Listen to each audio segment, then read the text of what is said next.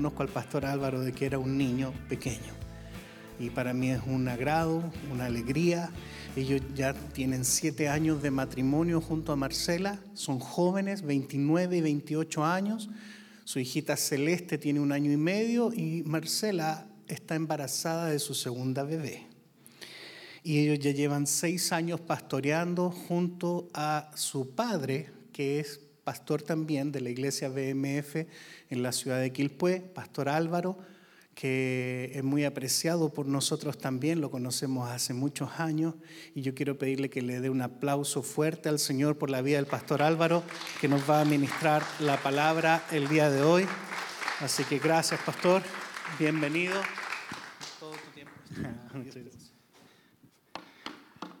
Hola, qué, qué alegría estar acá. La verdad es una locura para mí y también para usted, yo creo. Deben decir, ¿qué hace alguien acá tan lejos? Pero nosotros funcionamos bajo los propósitos de Dios. Y cuando nos movemos en base a lo que Él es, nos sorprende. Entonces usted tiene que estar ahí orando para que se haga siempre la voluntad de Dios. A veces la nuestra es totalmente distinta. Yo creo que el miedo más grande que tiene un cristiano es que la voluntad de Dios sea distinta a tu voluntad. Porque Dios no va a respetar tu voluntad, sino que Él va a llevarte a su buena, perfecta y agradable voluntad siempre. Así que, bueno, ¿qué les parece si oramos para comenzar? A mí me gusta orar siempre antes de predicar porque es una responsabilidad estar aquí. Hay mucha gente que dice, oh, yo quiero subir, quiero hablar, pero es una responsabilidad. Nosotros tenemos una responsabilidad cada vez que estamos aquí y entregamos la palabra de Dios y tenemos que estar alineados totalmente. Entonces, esto funciona así. Vamos a orar porque a mí me conviene orar para entregar la palabra correcta que Dios ha preparado hoy para ustedes. Y usted también tiene que acompañarme orando porque a usted también le conviene recibir la palabra de Dios.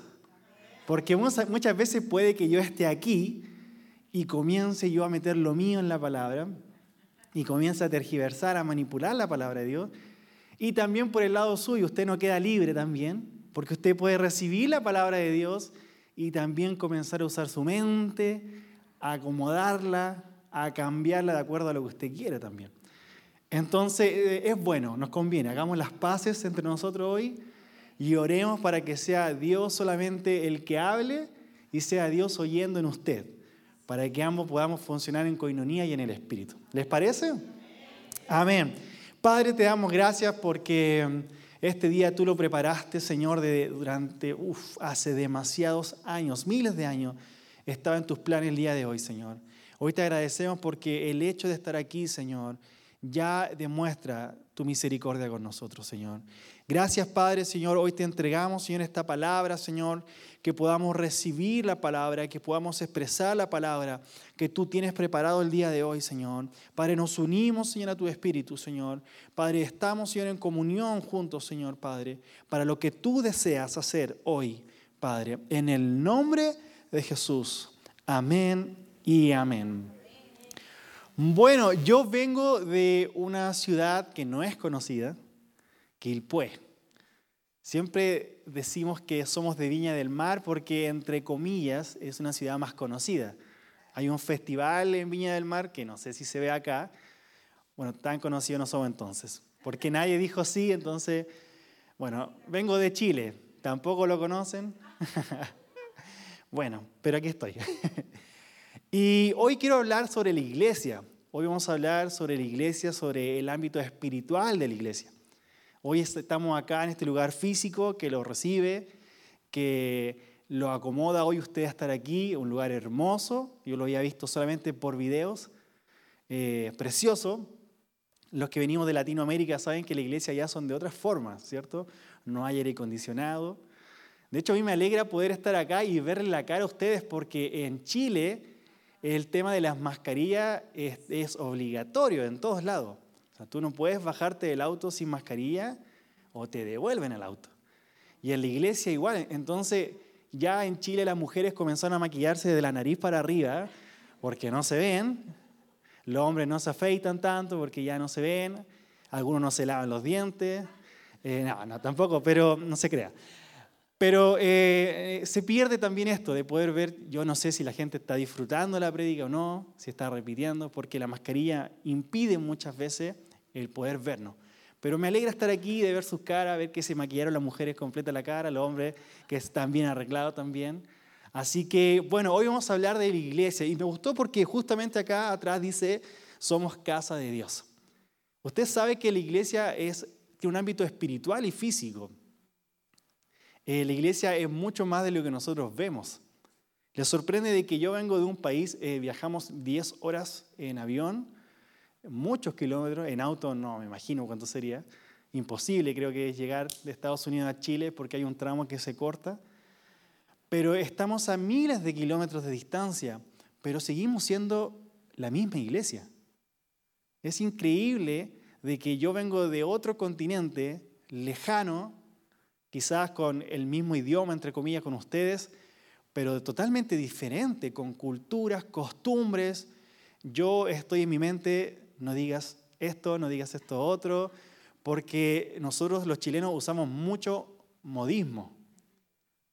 Eh, entonces, si yo ya me dijeron, no digas ya, voy a, si, digo ya, les pido disculpas de antemano, pero el chileno tiende a decir ya después de todo, o agregar el po, que es peor.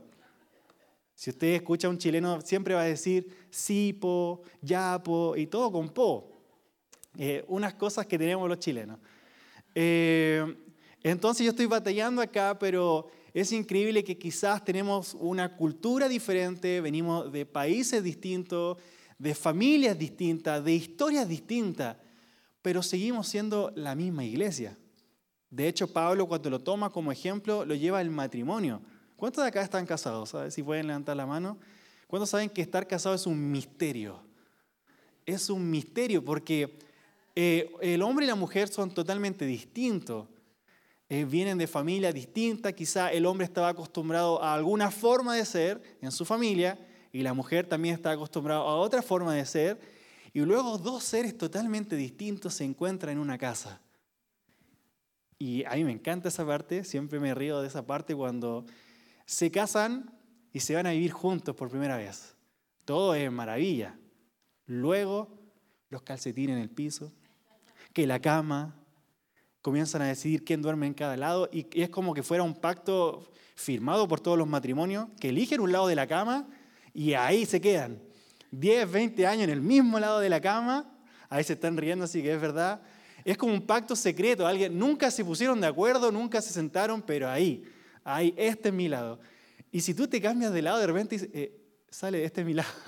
es como el lado mío, patentado, aquí esto es mío. Entonces es un misterio el matrimonio y Pablo lo refleja y dice, grande es este misterio, pero yo estoy hablando de Cristo y la iglesia. La iglesia también es un misterio y es lo que hoy yo quiero que entremos, que ahondemos. Quiero que ustedes salgan de aquí con una mentalidad de, de, cuerpo, de iglesia, de saber de que la iglesia no es solamente BMF, no es solamente este edificio, sino que la iglesia es espiritual y poderosa y tremenda. Que Dios por algo lo, dice, es un misterio la iglesia, tratar de comprenderla es, es un misterio para nosotros. Pero hoy vamos a intentarlo por la gracia de Dios de que ustedes se vayan con una mentalidad de iglesia de acá. ¿Les parece? Amén. Qué bueno. Esa fue la introducción nomás. Así que vamos a ir a la palabra. Vamos a leer Primera de Pedro, Primera de Pedro capítulo 2 y vamos a leer del 4 al 5. Este eh, capítulo que vamos a leer eh, va a ser nuestro emblema, hoy lo vamos a tocar, y, se va a dar cuenta de que cuando terminemos la prega, si sale todo bien, eh, usted le va a encontrar el significado y el sentido que Dios siempre quiso decir. Así que eh, vamos, leámoslo. Dice 1 Pedro 2, qué bueno que estoy con lente, mi hija me quebró los lentes dos días antes de venir acá, y yo no veo nada. Yo me acosté a dormir una siesta y despierto y veo la escena del crimen, los lentes destrozados, los que usan lentes saben, ¿qué voy a hacer? Tengo que viajar en dos días. Inmediatamente tuve que subirme al auto y manejar orando todo el viaje hasta el lugar donde venden los lentes y ahora aquí estoy bien. Así que, o si no, estaría prácticamente hablando hacia la pared, no sé. Pero bueno, vamos a la palabra. Yo quiero que usted disfrute esta palabra, que usted se ría. Nos vamos a reír harto. Yo tengo un buen sentido del humor. Eh, creo que Dios es un Dios chistoso, me encanta. Eh, a veces leemos muy seria la palabra y Dios es un Dios que tiene un sentido del humor que a mí me encanta. De hecho, perdón que me vaya siempre a otro lado, pero quiero mostrarte de que Dios es un Dios chistoso, es un Dios que tiene un sentido del humor. Eh, cuando leemos la palabra y Abraham está teniendo una conversación con Dios, cuando están hablando del hijo que quieren tener y Abraham comienza a reclamarle a Dios, él dice, eh, tú me prometiste herencia y no tengo nada, y el único que me, va a heredar, y dice de esta forma, el único que me va a heredar es este. Y para que diga este es porque estaba al lado de la persona. Entonces yo me imagino la conversación entre Abraham y Dios y el esclavo al lado. Y él está ahí, pero Señor, tú me dijiste, y el único que me va a heredar es este, es este, él. ¿Cómo es posible? Y el esclavo al lado, ¿qué he hecho yo? ¿Qué culpa tengo yo de esto? Pero Dios tiene un sentido del humor y yo me doy cuenta, y, usted se va a dar cuenta, porque Dios siempre le va a procesar aquello que a usted le duele. Dios tiene un sentido del humor, así como, ah, ¿te gusta esto? Bueno, aquí vamos. Así que tómense con humor la vida de cristiano, porque la vida de cristiano es una locura. Pablo siempre dijo, es una locura para los que no creen. Cuando usted trata de explicarle las cosas que Dios ha hecho en su vida a la gente, la gente lo encuentra una locura, ¿cierto? Porque no es capaz de entenderlo en la lógica natural. Pero bueno, nosotros entendemos la locura y vivimos la locura. Sea alegre, disfrute de esto, disfrute de ser cristiano, porque Dios lo va a llevar a buen puerto, lo va a llevar a un buen camino, un buen destino. La voluntad de Dios siempre es buena, agradable y perfecta. Amén. Volvemos entonces, ahora sí, ahora sí que leo. Primera de Pedro y dice, acercándonos a Él, piedra viva, desechada ciertamente por los hombres, mas para Dios escogida y preciosa, vosotros también, está hablando de ti y de mí, así que todavía no esta parte. Vosotros también, dice, eh, como piedra viva, sed edificados como casa espiritual y sacerdocio santo, para ofrecer sacrificios espirituales aceptables a Dios por medio de Jesucristo. Aquí se está estableciendo algo, dice, ustedes y yo, como piedras vivas, sed edificados como casa espiritual y sacerdocio santo. Él te está diciendo cuál es la finalidad de todo lo que tienes que vivir. Tú, como piedra viva, sed edificado como casa espiritual, como sacerdocio santo y para. ¿Para qué? Nos da la tarea completa de como cristiano. Y muchas veces cuando nosotros leemos, ah, siguiente, ah, siguiente. ¿Le ha pasado a usted que como que pareciera que leer la Biblia es una competencia de terminar el capítulo lo antes posible? Y, va y se salta todo. Hay tanta riqueza en la palabra. Por eso se dice que nosotros fuimos establecidos como ministros competentes de un nuevo pacto. ¿Cierto? No de la letra, sino del espíritu. Nuestra labor no es aprenderse simplemente un versículo de memoria, sino que es ver la vida que está ahí. Y aquí está estableciendo nuestra función por la cual nosotros somos llamados iglesia.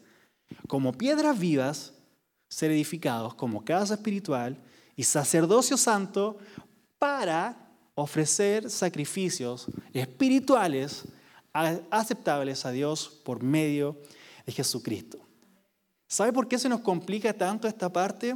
Esto es como una fórmula matemática. ¿Por qué se nos complica tanto? Es por la palabra espiritual. Porque cuando las cosas son naturales, para nosotros lo entendemos inmediatamente. ¿A usted le ha pasado que dice, la palabra dice que Dios ya nos ha bendecido con toda bendición? Y nosotros, amén, el auto, la casa, el teléfono. Pero espera, dice, con toda bendición espiritual. Y hay uno que, oh, se nos desinfla, ¿cierto? La ilusión porque uno dice, amén, Dios nos bendijo con bendición espiritual. Es como cuando alguien te dice, te amo, pero como amigo. Oh. Nosotros a veces como, como cristianos tendemos como a desinflarnos en la segunda parte, porque no le damos el valor a lo espiritual. De hecho, es más valioso lo espiritual que lo natural. Pero para nosotros nos gustaría primero lo natural y luego lo espiritual. Pero por eso dice la palabra que Él nos bendijo con toda bendición Y, ¿sabe por qué? Porque dice la palabra que Él ya nos dio a su Hijo, que era lo más valioso para Él y lo más complicado. Yo quiero que usted sepa algo. Para Dios darle una casa a usted, ¿quién de aquí no tiene una casa propia? ¿Todos tienen casa? ¿Usted no tiene una casa propia? Mire, darle una casa propia para Dios no es nada. Dios lo puede hacer aquí, ahora, en cualquier momento. Eh, pero ¿sabe qué fue más complicado para Dios? Darle a su hijo. Porque Dios puede darle una casa a usted de un día para otro en un segundo. Pero para que Cristo pudiera habitar en nosotros, tuvo que haber todo un proceso.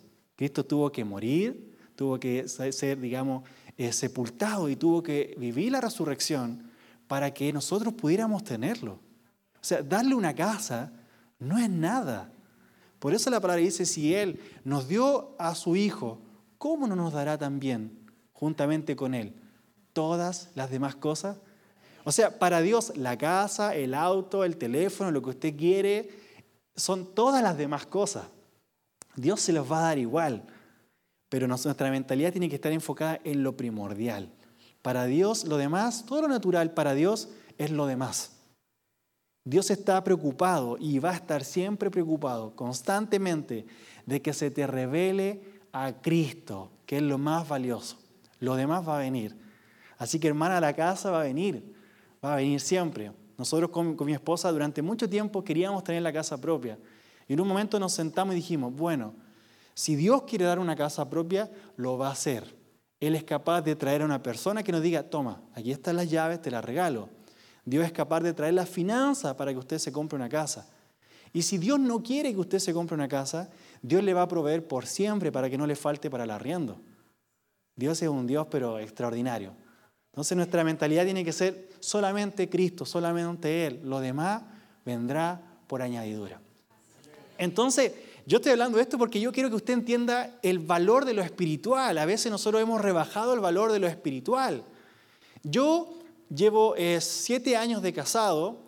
Eh, me di cuenta aquí que, bueno, en Estados Unidos es distinta la vida que, bueno, eh, que en México, que en Chile.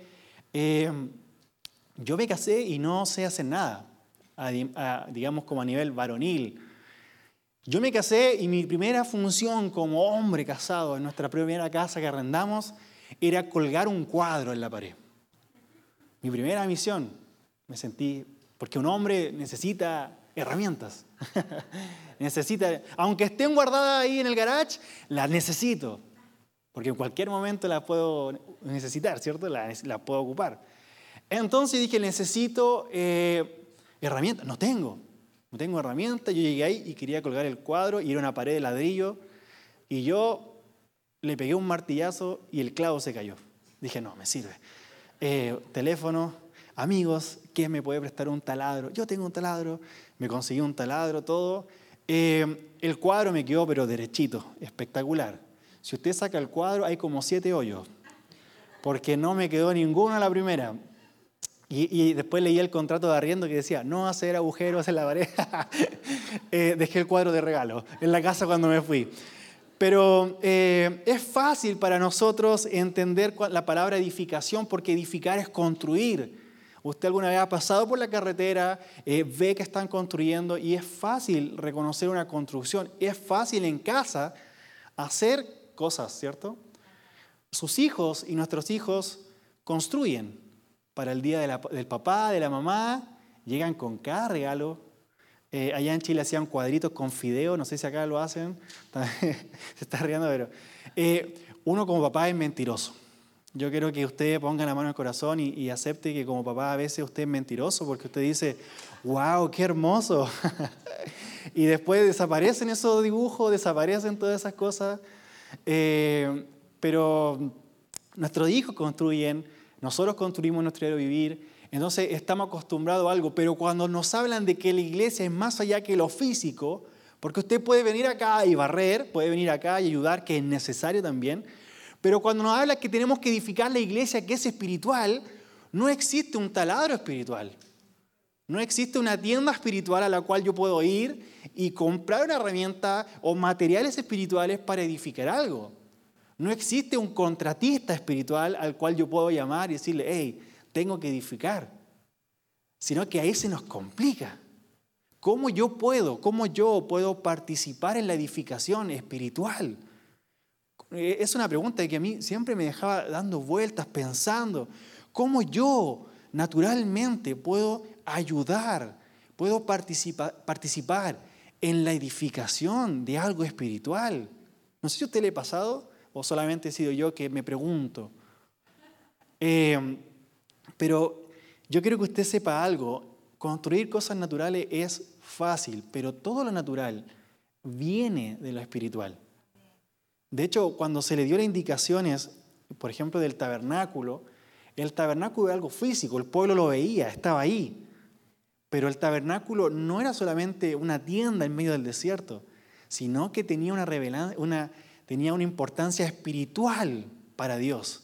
No es que Dios dijo, mm, necesito un, como que se ve vacío el pueblo de Israel, quizás podríamos poner algo al medio para que se vea más lindo. No, Dios no es un diseñador de ambientes, sino que Él estaba buscando revelarles a ellos algo espiritual por medio de lo natural.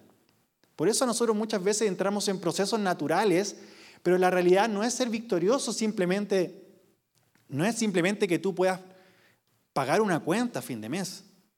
Porque nosotros a veces oramos, Señor, por favor, necesitamos pagar una cuenta a fin de mes y oramos para que Dios provea los recursos. Y Dios te va a dar los recursos. Pero ¿por qué entonces Dios te hace pasar por ese proceso? Es para que tú ganes algo más valioso que pagar la cuenta a fin de mes, sino que tú puedas conocerle a Él. Cuando tú tienes hambre, no sé si le ha pasado a usted de que la mejor comida que usted ha probado casi siempre va acompañada de que usted tenía mucha hambre. Cuando usted tiene hambre, todo sabe mejor. ¿Cierto? Hasta la comida, hasta usted puede agarrar la tortilla sola, un poco de sal, ¡oh! No he probado tortilla mejor, no. Es el hambre que te está diciendo, eh, elevando el valor de las cosas. Entonces, mire, en Hebreo 8.5, vamos a leer para que estoy tratando de armar todo esto, eh, dice lo siguiente, los cuales sirven, dice, a lo que es figura y sombra, aquí se está hablando del tabernáculo. El tabernáculo era, era, servía para hacer una figura y una sombra de las cosas celestiales, como se le advirtió a Moisés cuando iba a erigir el tabernáculo, diciéndole, mira a las cosas conforme al modelo que se te ha mostrado en el monte. La iglesia, al igual que el tabernáculo, no es algo que proviene del hombre. No es que el hombre estaba aburrido y dijo, mm, ¿qué podemos hacer los domingos? Y si hacemos la iglesia, dijo alguien ahí, y si construimos como una casa más grande y nos reunimos todos, buena idea. Mm, ¿Que ¿Todos opinan que sí? Sí, bueno, y crearon la iglesia. No, no fue así. La iglesia fue algo que comenzó en Cristo. Ellos comenzaron a reunirse en las casas, a compartir, y la iglesia fue creciendo hasta llegar a lo que hoy es. Pero la iglesia es espiritual, totalmente espiritual. Entonces, quedémonos aquí. La iglesia es espiritual. ¿Cómo entonces yo puedo participar en ella? ¿Cómo yo puedo ayudar? ¿Cómo yo puedo crecer? ¿Cómo puedo edificar? ¿Cómo construyo? Yo creo que esa sea la pregunta. ¿Cómo construyo algo espiritual? Como les dije recién, no existe un martillo espiritual. Que usted pueda agarrar un martillo espiritual, un clavo espiritual y golpear una pared espiritual y decir, edifiqué, construí. ¿Cierto? No existe esa forma. Pero hoy vamos a ver cómo es edificar la iglesia. Hoy vamos a ver, porque esto es una tarea de todos.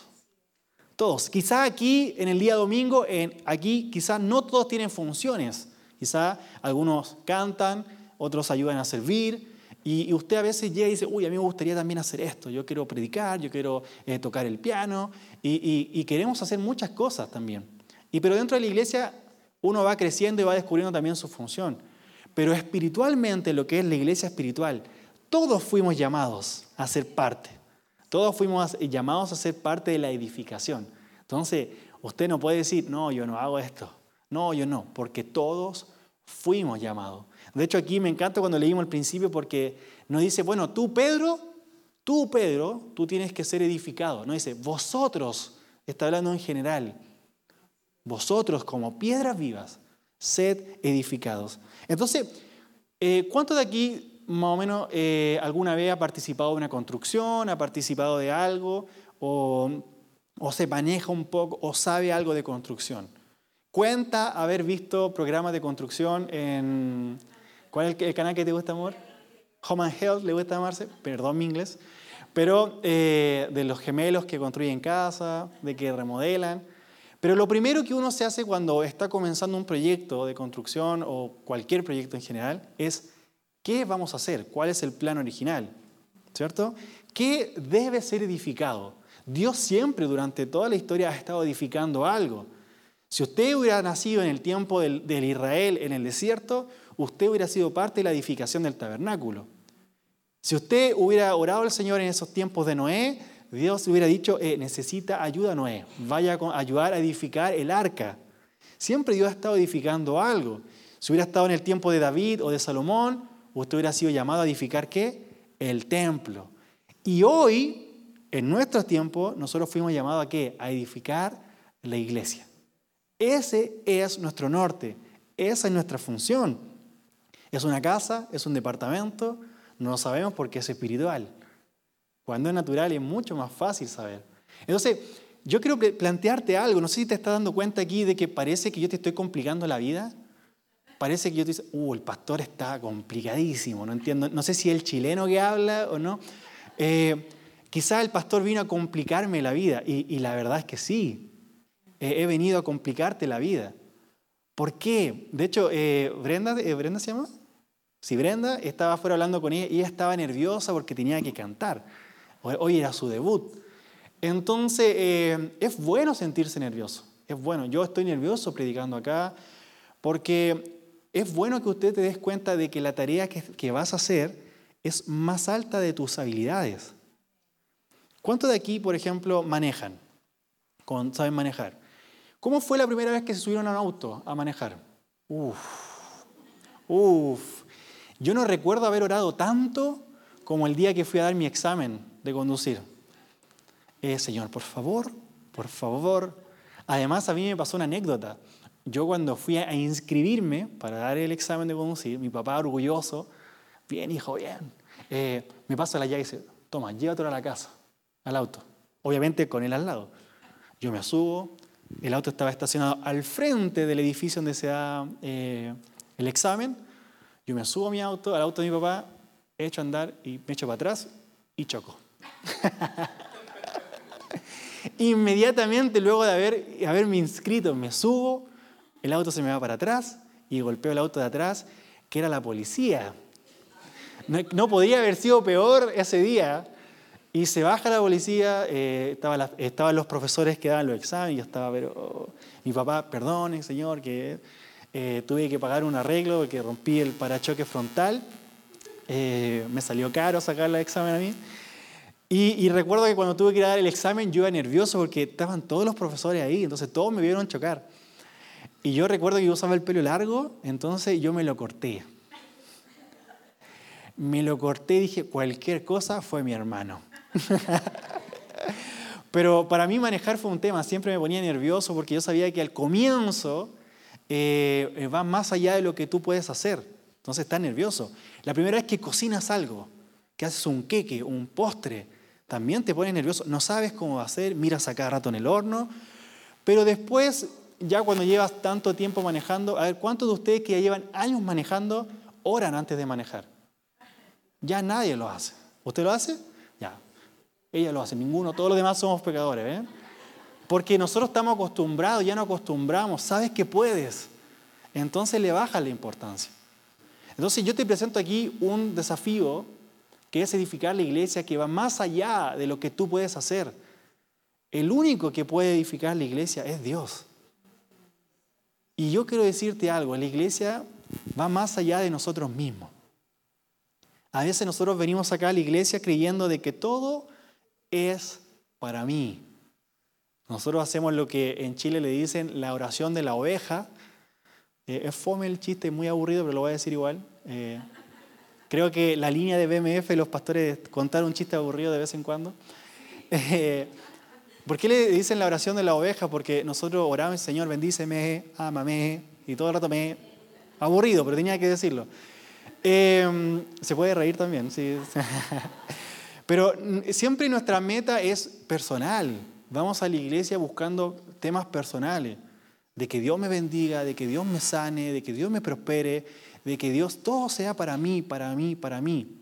Déjame decirte algo, sí, es parte de, pero no lo es todo. Dios es un Dios corporativo. De hecho, estábamos leyendo nosotros, según el Pedro, ¿cierto? Que decía, vosotros también como piedras vivas. Ahí estábamos, ¿cierto? Que estábamos leyendo. Eh, no se trata de quién es la piedra más hermosa, la piedra más pulida. Porque pareciera que nosotros queremos que Dios nos trabaje, a nosotros no. Señor, por favor, a mí, a mí, a mí, y nuestra oración es personal, y todo es personal.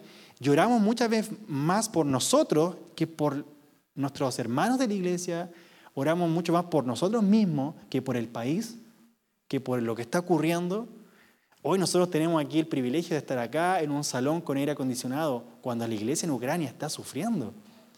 Y la oración de nosotros en la mañana no creo que haya sido por los hermanos de Ucrania, siendo sincero. Somos muy personales. Nosotros creemos que yo soy la iglesia, y sí, somos la iglesia, pero la iglesia es corporativa. La persona que está al lado tuyo es tanto iglesia como tú. Y la finalidad de Dios es corporativa, no es personal. Eso no significa que Dios no te va a ayudar, eso no significa que Dios lo va a hacer, sino que todo lo contrario. Dios te va a bendecir a ti a tal punto para que tú puedas bendecir a otros.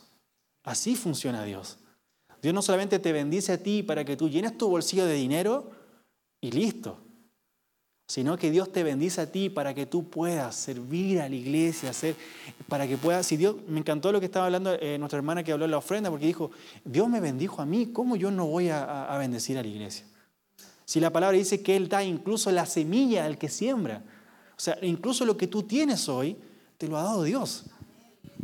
Pero Dios, ¿por qué lo da? Para que tú puedas impartirlo en la iglesia. La iglesia es hermosa, es corporativa, no busca solamente piedras preciosas. No se trata de que tú seas procesado por Dios para hacer la piedra más hermosa. Tú puedes ser el ladrillo más hermoso, pero el ladrillo solo no es una pared, ni mucho menos una casa, sino que las piedras eran trabajadas y eran puestas unas con otras. Nosotros somos ladrillos hermosos que Dios nos pone unos con otros para formar una casa. Una casa, yo a mí me sorprendió el otro día cuando fuimos con, el pastor al centro y pasó un camión con una casa arriba. Eh, en Chile no se ve esas cosas. Primero se ve más en el sur de Chile y la llevan caballos y vacas. y llevan unas casas de madera muy pequeñas que los campesinos la usan así para poder trasladarla y, la llevan hasta en el agua, por, flotando, las casas van flotando en el, lago, eh, es del sur de Chile, bien, bien al sur. Entonces, eh, no se trata de que nosotros seamos la piedra más preciosa. La, mentalidad de Dios jamás va a ser que tú simplemente seas lo que se ve. De hecho, cuando edificaban el templo, me encanta porque toda la Biblia tiene un sentido.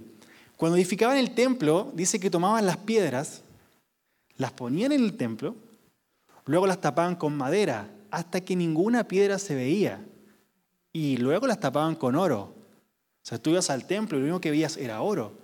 No veía ni la madera, ni mucho menos la piedra. Eso te está diciendo algo de ti, de mí. Nosotros somos tan procesados por Dios y nos convertimos en el cuerpo unos con otros que ya nadie puede identificar quién es quién. Es como cuando tú agarras las papas y haces puré. Tú no puedes identificar cuál papa era cuál.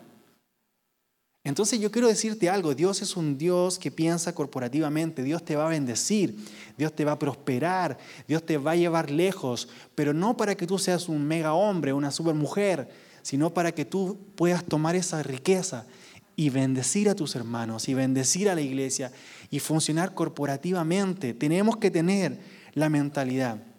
Cuando tú creces en la vida de Dios, toda la iglesia crece contigo. Hoy día nuestra hermana cantó y, se atrevió, ella está creciendo en la vida de Dios, pero todos somos beneficiados de eso. Cuando tú tienes tu oración con Dios en la casa y te alimentas de la vida de Dios y buscas en comunión al Señor y Dios te revela una palabra y Dios te da una revelación, tú puedes venir aquí y compartirla con tus hermanos. Y todos crecemos. Todos crecemos con los procesos que vive cada uno. Si Dios ha hecho un milagro en tu vida, cuéntalo. Cuéntalo porque todos crecemos. Todos crecemos en la iglesia cuando tú creces. A mí me gusta mucho el fútbol, el soccer. No sé si aquí hay algún fanático, eh, eh, ¿no? Allá, sí. Gracias, somos dos. Tres, muy bien. Eh, bueno, aquí en Estados Unidos hay más deporte. hay muchas cosas más, pero cada equipo tiene siempre un jugador estrella, ¿cierto? y ese jugador, por más que él, cuando él comienza a jugar bien, todo el equipo se ve beneficiado. No solamente él, sino que, por ejemplo, en un, equipo de fútbol o soccer o béisbol, cualquier equipo que sea corporativo, que sea en, equipos, cuando un jugador comienza a explotar su nivel, todos se ven beneficiados. No existen equipos de uno. A mí que le gusta el soccer, tú no puedes tirar el, corner, el tiro de esquina, y ir corriendo para cabecearlo y, tirarte para atajarlo. No puedes hacer todas las funciones tú. No puedes hacer todo, sino que trabajamos como un equipo. Y en cada equipo hay distintos. Yo, perdonen que le hable de soccer, pero a mí me gusta mucho. Eh, en un equipo hay distintas funciones. Está el arquero, está el defensa, el mediocampista y el delantero. Y cada uno tiene habilidades distintas. De hecho, físicamente también son distintos. Casi siempre, por ejemplo, los jugadores que juegan al arco son delgados y son muy altos. Cuando tú vas después a los defensas, tienes que ser, digamos, un poco más musculoso, con más eh, masa física para poder soportar los golpes y esas cosas. En el fútbol americano creo que se ve igual, que siempre los que son más fuertes juegan como a la, defensiva, no sé. Eh, y cada jugador tiene distintas habilidades, pero todos juegan como equipo. Y saben que la iglesia es exactamente lo mismo. Hoy todos los que estamos sentados acá, mire a la persona que está a su lado, mírela, vea. Todos somos distintos, por eso nos llaman piedra, yo creo por eso, que todas son distintas. Algunos somos más deformes que otros, algunos vienen picados, algunos tienen, digamos, distintas cosas. Todos somos distintos, todos somos piedras, pero todos formamos parte de la iglesia. ¿Qué estamos edificando acá? ¿No estamos edificando a nosotros mismos o estamos edificando a la iglesia? Estamos edificando a la iglesia. Dice, vosotros mismos, como piedras vivas, sed edificados como casa espiritual. No se quedó simplemente en piedras vivas sino que tenemos que ser edificados. ¿De qué sirve tener tanta revelación, tanta vida de Dios, si no tenemos con quién compartirla? Dios es un Dios corporativo. Dios cuando creó a Adán dijo, no es bueno que el hombre esté solo. Dios siempre ha pensado en, digamos, de forma corporativa. Dios te va a bendecir y yo quiero que seas bendecido también. Porque si tú eres bendecido, yo gano. Yo también estoy ganando. A veces miramos mal a la gente que bendice. Si usted ve a un hermano llegar con una camioneta nueva, alégrese. Alégrese. Aunque por dentro le duela. eh, alégrese. Porque Él es parte. Él está siendo bendecido. Él está creciendo. Y tú también vas a crecer. Tú también eres bendecido. Alegre. Eh, yo vengo de una familia, somos, digamos, eh, tres mujeres y yo, más mis papás. Y los logros de mi hermana son mis logros también. Yo me pongo contento cuando les va bien. Eh, no somos competitivos, pero nos alegramos mucho. Ellas estaban muy contentas y de hecho me ayudaron hasta económicamente para venir acá. Y, y quizás ellas no viajaron, pero me bendijeron. Y estaban ahí, diciendo, no, vamos hermano, y, me escribían, qué, alegría que estés allá. Y, y yo quiero que usted tenga esa mentalidad de iglesia. Entonces, volvamos a hacer una recapitulación, un resumen. La iglesia es espiritual. La iglesia no eres tú nomás, sino que somos todos. Vamos entendiendo un poco aquí cómo funciona la iglesia. La iglesia no se trata solamente de mí, sino que se trata de que nosotros fuimos llamados a una familia, fuimos llamados a un cuerpo, fuimos llamados a algo corporativo. Y lo segundo, que es lo que más me gusta, y creo que le va a gustar aquí, que la respuesta de todo es, primero, ya sabemos que la edificación, lo que estamos edificando, es la iglesia. Somos todos, el cuerpo. Eso es lo que va a ser edificado. Dios te va a bendecir, Dios te va a prosperar y tu misión tiene que ser crecer en la vida de Dios. En este momento los hijos de ustedes y los niños no están aquí, están afuera con, profesores, con no sé cómo funciona, pero hay gente que ha determinado sembrar tiempo para que sus hijos ganen. Y, yo creo que, que, que piensa un poquito en esto. Hoy día usted está acá sentado disfrutando, pero hay alguien que se está sacrificando para que sus hijos ganen. Y esa persona en la semana ha estado orando, ha estado preparando la palabra, quizás los juegos, ha estado creciendo en la vida de Dios para impartirlos a sus hijos. Y después cuando termina la reunión, sus hijos vienen y dicen, mira papá, aprendí esto, aprendí esto otro. O sea, hay una ganancia tremenda en que tú pongas tus dones, tus habilidades, lo que Dios te ha hablado en servicio del cuerpo. Ustedes muchos acá tienen talento, muchos de acá Dios le ha puesto inteligencia, le ha dado eh, milagros, muchos de ustedes tienen testimonios. Alguien necesita escuchar tu testimonio. Quizás la respuesta de lo que tu hermano que está aquí sentado, que está viviendo hoy, quizás tú lo viviste. Y la solución la tienes tú. A veces somos demasiado egoístas, tenemos la cura del cáncer, pero la guardamos por si a nosotros nos da cáncer y no queremos compartirlo con nadie. La iglesia es corporativo. Oremos para que seamos bendecidos todos. Oremos para que crezcamos en la vida de Dios. Cuando tú crezcas como jugador estrella, todos vamos a ser beneficiados. Si ustedes crecen aquí como iglesia en la vida de Dios, yo que vivo en Chile a miles de kilómetros, soy bendecido. Porque soy parte de la iglesia. Imagínense esto. Hoy día los vimos de la forma bien física. Quizá muchos de ustedes tienen buenos trabajos, han sido bendecidos, cuando se levantó la ofrenda para Ucrania, se levantó una gran ofrenda, la gente que está pasando un mal momento fue bendecida a través de la bendición que tú has recibido. Así funciona la iglesia. Yo quiero que tenga una mentalidad que usted salga de acá graduado de que no vaya, venga aquí cada domingo buscando una respuesta personal, sino que venga aquí cada domingo diciendo, amén Señor, ¿qué quieres que haga? Que aprenda a orar por su hermano que, cuando ve a su hermano entrar con la cara, digamos, nosotros decimos con la cara larga, que vienen así como tristes del trabajo, porque llegar al domingo eh, eh, es una victoria para toda la semana, ¿cierto? Muchos de ustedes tienen trabajos agobiantes, eh, quizá viven, no sé, mucho estrés en la semana, y llegan acá y muchos de ustedes llegan cansados, destruidos, y, y hace bien que alguien te abrace y ore por ti. Tenemos que tener una mentalidad de familia. Quizás nos sentamos en asientos distintos.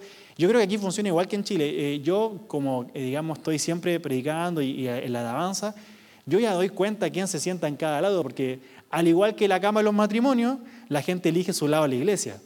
Esta es mi silla y aquí me quedo. Entonces muchos de ustedes se sientan todos los domingos en el mismo lugar, ¿cierto? Y quizás sería bueno que comience a cambiar porque hay gente cerca de acá que está esperando ser bendecida por ti. Amén. Yo quiero que usted venga acá con la mentalidad de recibir e incluso lo que se comparte aquí con los pastores, lo que se comparte en los discipulados, usted tómelo, recíbalo y compártalo. De hecho, el Evangelio es así. Id y predicad, id y haced. Dios le decía a la gente, id y cuenta las maravillas que Dios ha hecho contigo. O sea, nosotros tenemos que comenzar a tener una mentalidad de cuerpo. No solamente de, de mí, o sea, yo quiero ser bendecido, yo quiero ser la mejor piedra la joya de la corona. No, tú tienes que hacer una casa, un edificio, una iglesia. Y para hacer eso, ¿estás dispuesto a estar con tus hermanos? Entonces, esa es la primera parte. Dios está edificando a la iglesia. ¿Y cómo? Mire, vamos a Mateo 16, eh, del 13 al 18.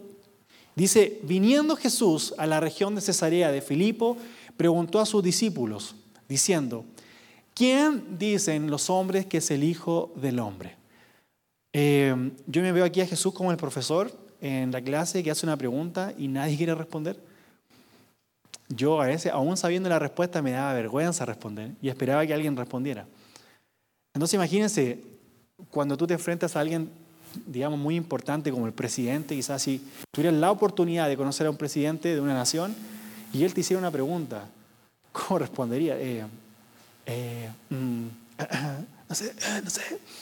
Eh, entonces Jesús hace una pregunta a sus discípulos y todos dicen, eh, ninguno quiso responder. Mira, dice, ellos dijeron, unos, uno dice que Juan, otros dicen Elías, otros Jeremías. Nadie quiso decir lo que ellos pensaban. Mira Jesús, ellos piensan, no yo, ellos piensan que tú eres Elías y, y los de acá piensan que eres Juan y los de acá Jeremías. Nunca quisieron decir lo que ellos respondían. Pero Pedro, mire, dice, eh, él le dijo, ¿y vosotros quién decís que soy yo? Y respondiendo Simón Pedro dijo, tú eres Cristo, el Hijo del Dios viviente. Y miren lo que respondió Jesús. Eh, entonces le respondió Jesús, bienaventurado eres Simón, hijo de Jonás, porque no te lo reveló sangre ni carne, sino mi Padre que está en los cielos. Y yo también te digo que tú eres Pedro, y sobre esta roca edificaré mi iglesia, y las puertas del Hades no prevalecerán contra ella. Me encanta esta parte porque Dios separa las cosas. Dice, tú eres Pedro, y sobre esta roca yo edificaré qué? Mi iglesia. Él nos dice, wow, Pedro, tú eres el más inteligente de los demás. No les diga, pero tú eres el más inteligente y sobre ti, solamente sobre ti, yo edificaré tu iglesia o edificaré la iglesia. Él es bien claro, dice, tú eres Pedro y sobre esta roca edificaré mi iglesia. Y las puertas del Hades no prevalecerán contra ella. Em, a veces tú construyes, a veces tú edificas y llega la tormenta. La tormenta prueba la obra. ¿Te ha pasado a ti de que tú te has esforzado demasiado en tu matrimonio, en tu familia, en tu trabajo, y pareciera que las puertas del Hades sí pueden contra ellos? ¿Te tambalea el piso? ¿Se te mueve tu construcción? Tu familia tiene problemas y tú dices, Señor, pero ¿cómo si yo he estado acá y mi familia está sufriendo y mi hijo es tan rebelde, mi marido más rebelde que mi hijo? Em, pareciera, y es porque a veces estamos nosotros intentando edificar a nuestra forma. Nos vemos nosotros buscando cualquier cosa que podamos edificar, agarramos un martillo espiritual y improvisamos. Y, tú crees que tú estás haciendo lo correcto porque crees, o porque te enseñaron, o porque alguien en tu familia te dijo, así se crían a los hijos, así se hace. Y en ningún momento paramos para decir, Señor, ¿qué quieres que haga con mis hijos? Está modificando su iglesia. Nosotros somos parte de su iglesia. A veces nosotros queremos edificar nuestra propia edificación. Imagínate tú llegar a una construcción, tu primer día de trabajo. Tú llegas a la construcción y el jefe dice, vamos a hacer un edificio. Y tú dices, no, yo quiero hacer una casa. Bueno, pero vamos a hacer un edificio acá. Si tú estás en esta construcción, tienes que trabajar para hacer un edificio. Comienza a hacer el edificio con hormigón y tú estás cortando madera, porque a ti te gusta la madera. Así no funciona la iglesia. Y así a veces lo hacemos. Dios está edificando de una forma y nosotros llegamos y decimos, bueno, pero a mí, a mí me gusta de esta forma. A mí me gusta esta predica, a mí me gusta estas canciones. Usted llega acá y dice, a mí me gustan otro tipo de canciones. Entonces usted no las canta porque usted igual quiere expresar que no le gusta. Entonces usted es rebelde también. Entonces está ahí y aplaude, ¿no? pero no la quiere cantar porque no le gusta. Pero nosotros tenemos que recordar que nosotros estamos edificando la iglesia de Dios, no la nuestra.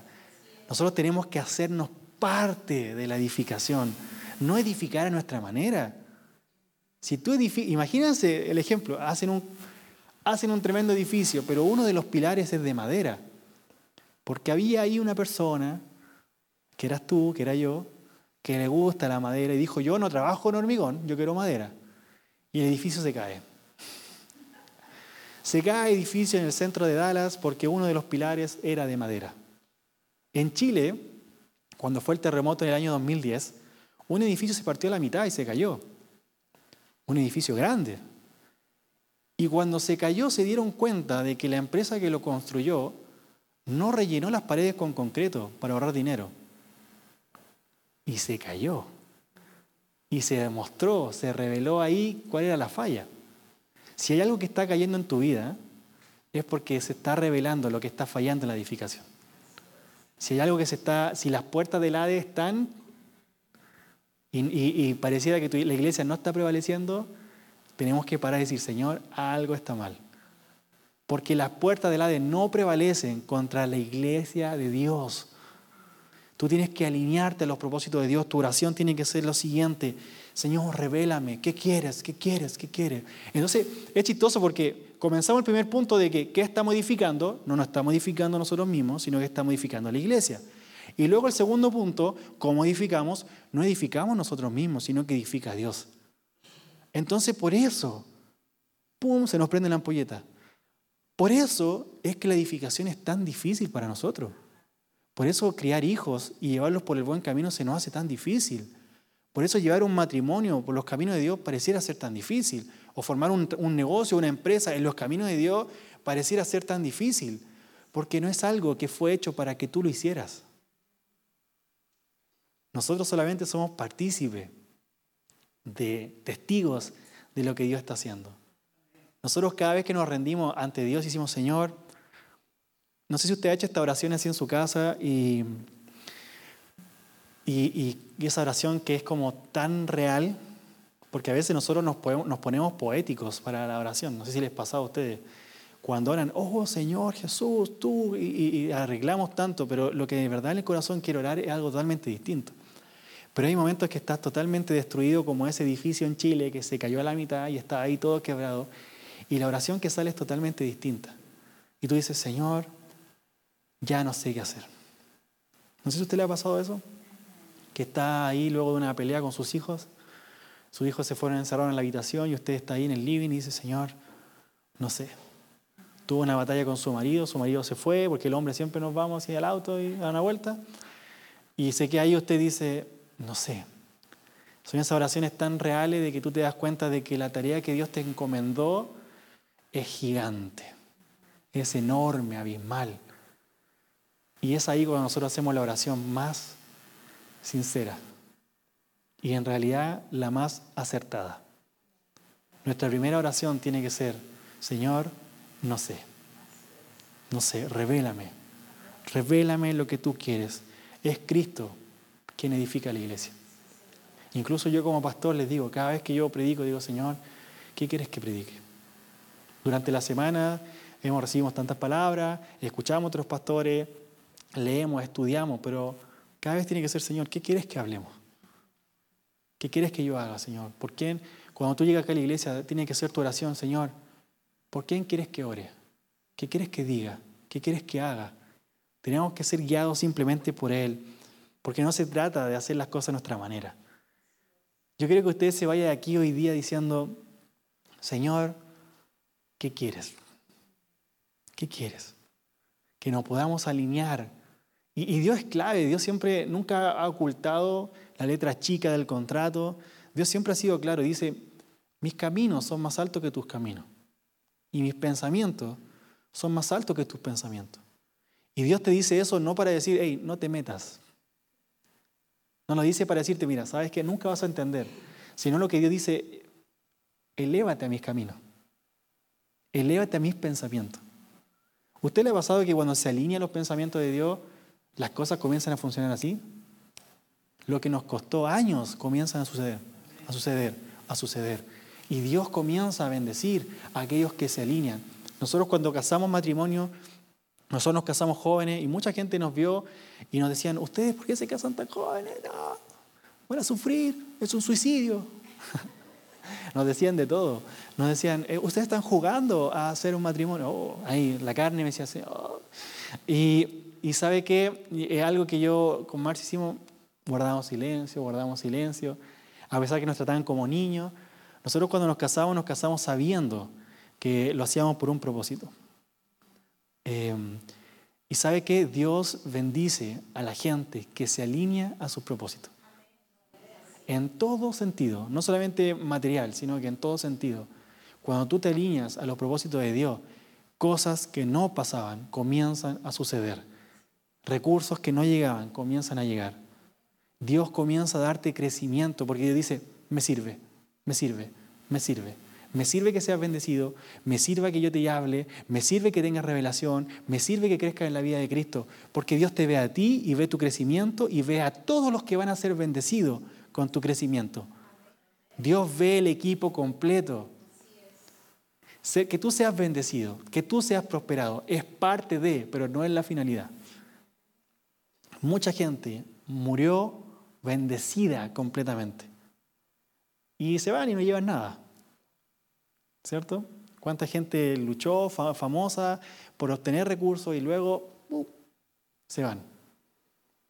Pero Dios jamás piensa en eso. Dios piensa en el cuerpo. Solo la vida de Dios en nosotros es capaz de edificar. Que a ti se te revele de que tú eres parte de su iglesia, tenemos que romper un poco el tema del egocentrismo, un poco del individualismo, de creer de que todo es por mí. Y, bueno, y no es culpa tuya, no es culpa mía. Nosotros hemos crecido todos, sin importar el país, en un sistema que te dice que tú tienes, que tú tienes, que tú tienes. La gente va al supermercado con el tema de la escasez. Yo veía en Europa eh, el tema de la guerra de Ucrania, cómo se han cerrado muchas cosas. Y vi un video en Rusia de cómo abrían un galpón y tiraban un carro de supermercado lleno de azúcar. Y la gente saltaba encima y comenzaban a sacar uno, dos, tres, cinco paquetes de, azúcar y la gente peleando por los paquetes, porque uno no le basta con sacar uno, uno quiere asegurarse de que no le falte. Entonces, tenemos ese pensamiento de, no, yo, yo primero. Eh, es como en el avión, yo venía en el avión y el avión te da un mensaje que a mí me, me causa risa, pero que dice, en caso de que el avión pierda la presión, bajará la mascarilla, póngasela usted primero y luego a sus hijos y a todos y al último a su suegra. No, mentira. Eh, dice, póngase la mascarilla, ¿cierto? Eh, usted primero. Y pareciera que en nuestra vida nos quedamos con eso. Se pierde la presión y nosotros al tiro comenzamos a asegurarnos nosotros. Usted se pone la mascarilla, el chaleco salvavidas, se pone todo y está listo.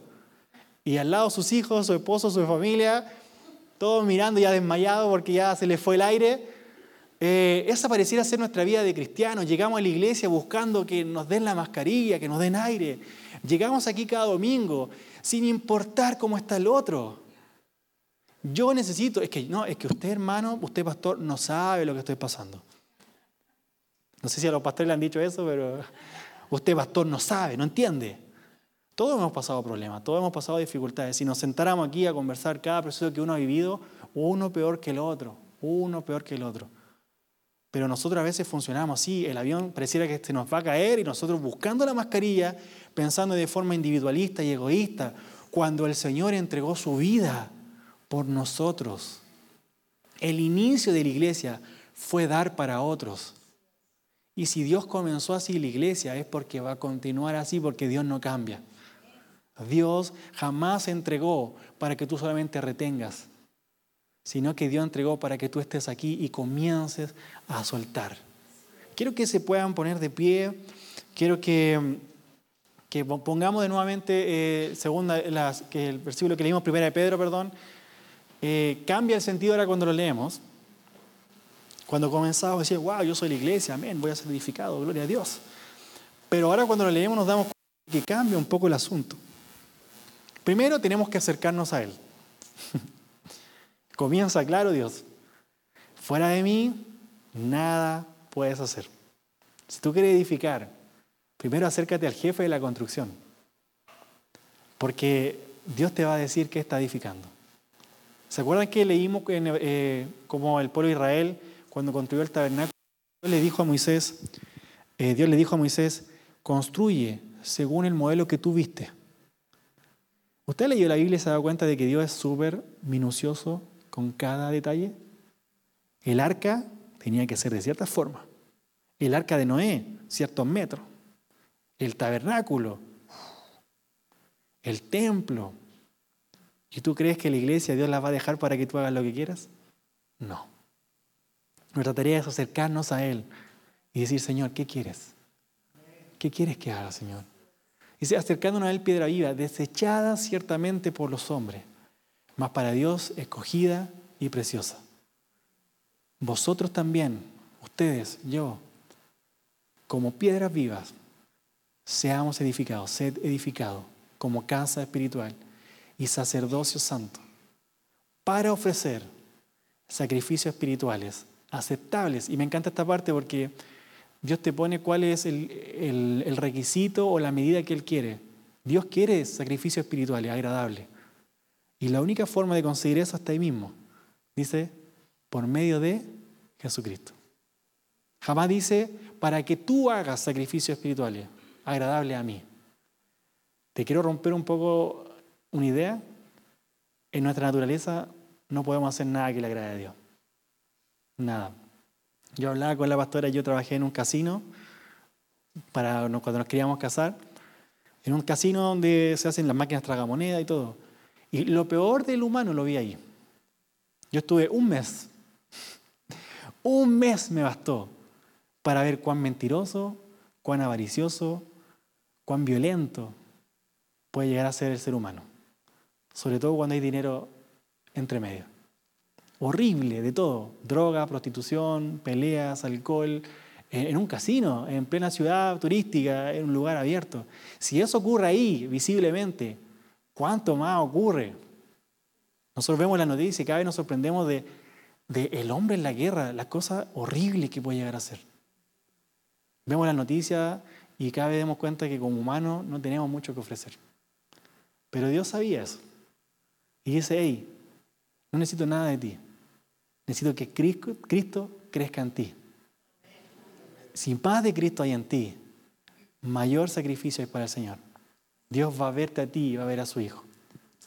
Quiero que oremos hoy. Quiero que cambiemos el switch. Que cada vez que usted venga acá, usted diga, Señor, ¿qué quieres? Cambia cuando uno dice, Señor, ¿qué quieres? Y, o uno viene acá y dice, Señor, dame, necesito. De hecho, nosotros estábamos aprendiendo inglés. Perdonen lo que voy a pronunciar ahora, pero estoy aprendiendo todavía. Pero, por ejemplo, el español, nosotros estamos acostumbrados a decir yo quiero. O sea, yo quiero una bebida, yo quiero un completo, yo quiero esto, yo quiero, yo quiero, yo quiero. Y en inglés nosotros dijeron, no puede decir I want, porque suena como desubicado, suena como grosero. Uno como que hace una pregunta al principio, sobre todo cuando va a un restaurante. Dice, no sé, pues le pregunta si puedo yo, no sé. Me da vergüenza hablar en inglés, pero eh, dice, can I get, no sé, ¿cierto? Hace una pregunta. No dice, I want esto, porque suena como casi agresivo, no sé. Eso me dijeron a mí, ahora no sé cómo será. ¿Sí? Eh, gracias. o si no, el, ejemplo no servía. Em, entonces, a veces nosotros somos así. Llegamos a la iglesia y, le demandamos a los pastores. Ya se enseña así. Pastor, eh, yo estoy mal, necesito que se levante una ofrenda para mí. Necesito. Pastor, necesito esto, necesito acá. Y, y nosotros demandamos. Y primero que todo, ¿quiénes somos para demandarle al Señor algo? El Señor ya nos dio todo. De hecho, la historia del hijo pródigo habla de nosotros. Eh, el hijo pródigo que se fue, que gastó su dinero y volvió. Y dice, no soy digno de ser llamado tu hijo. Acéptame como uno de tus jornaleros. ¿Saben qué? Que el papá lo hubiera aceptado como uno de los jornaleros no era malo. Y de hecho era lo más justo. Y yo creo que era más que suficiente para él. Porque estar comiendo con los cerdos, a estar viviendo por lo menos como jornalero, ya era un avance. Pero el papá lo tomó, lo besó, lo vistió y lo entró a la casa. Y cenaron con él, hicieron una fiesta, todo un disfrute. Que nosotros fuéramos salvos y que Dios perdonara nuestras ofensas y que Dios simplemente nos dijeran, hey, ¿tienes la salvación? Ya era más que suficiente. Pero no bastándole a Dios de que tú recibieras la puerta y el acceso al cielo, Dios entregó a su Hijo para que viva en ti. Eso es más que suficiente. Es más. Nosotros con el perdón del Señor, que yo dijera, hey, te perdono, ya estábamos pagados. Pero el Señor nos tomó, nos formó, nos, levantó, nos vistió y nos puso en la iglesia. Yo creo que mire a, la persona que está a su lado. Vea, miren, miren a las hermosas caras que están al, lado suyo. Somos bendecidos de estar con la persona que está al lado suyo. Yo sé que quizás algunos no se llevan bien, no no es necesario que mire ahí, pero algunos quizás no se llevan bien, pero es parte de. Dios te está procesando con ese hermano, con esa hermana. Pero ¿saben qué? Vamos a crecer juntos. Vamos a ser edificados juntos como iglesia.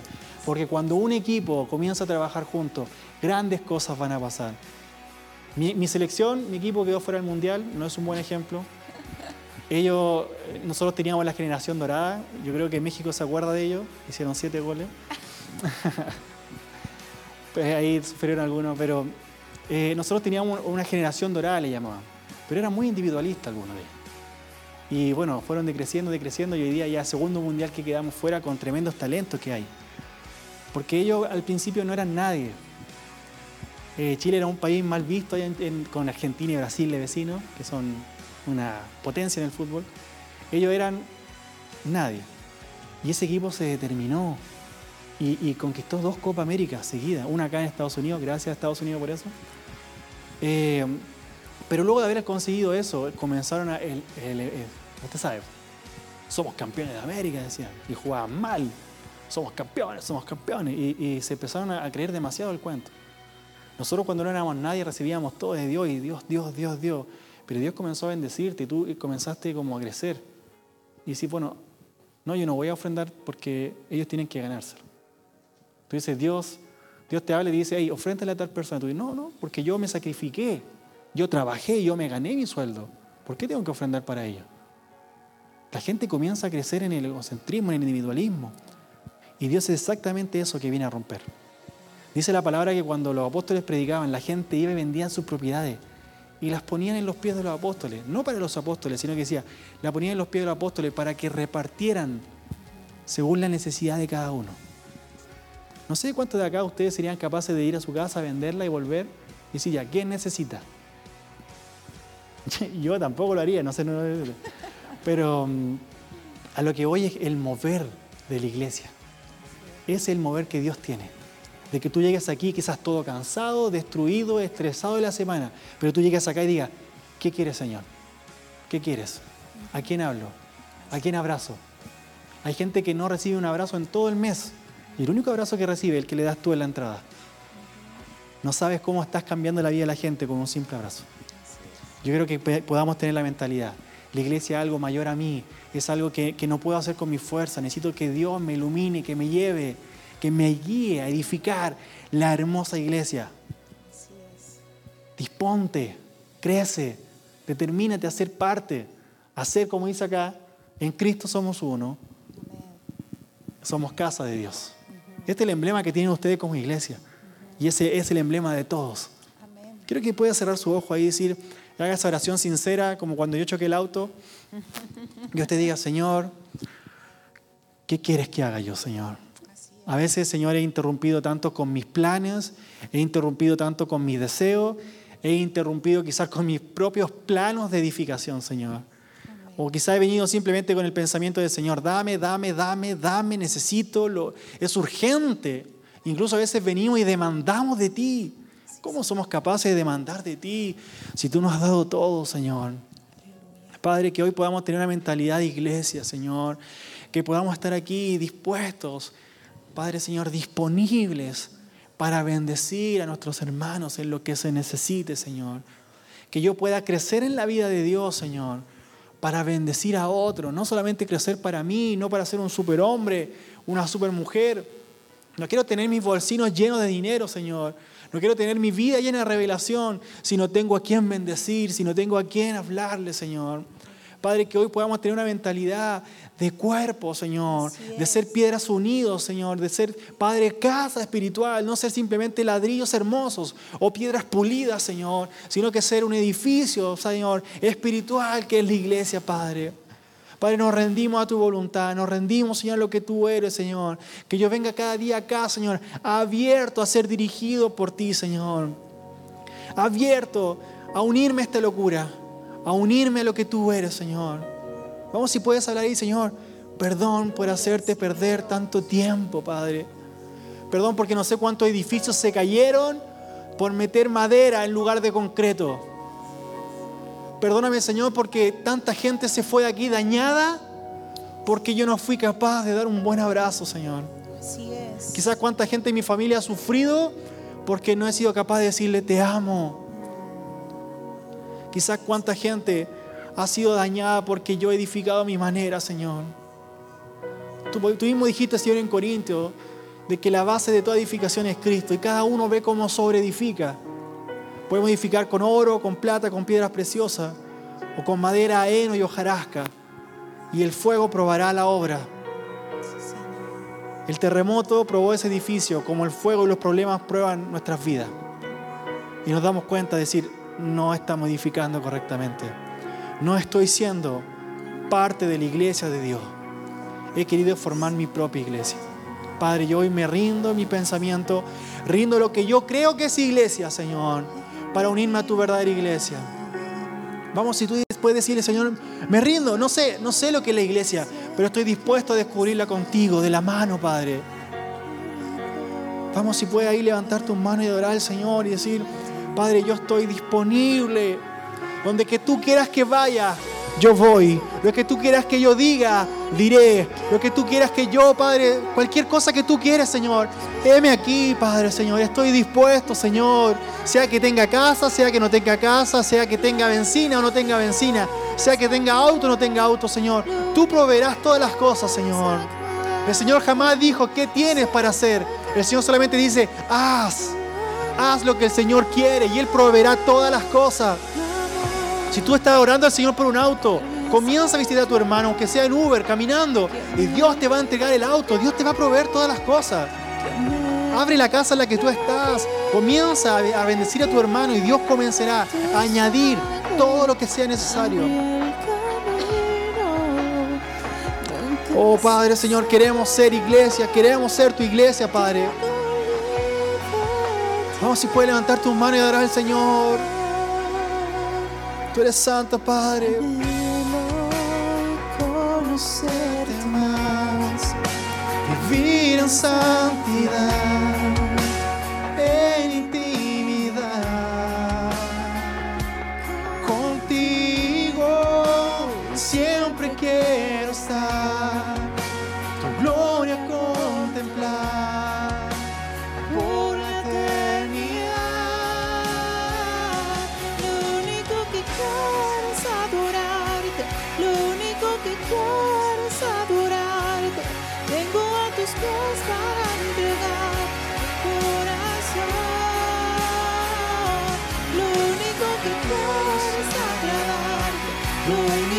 Yeah.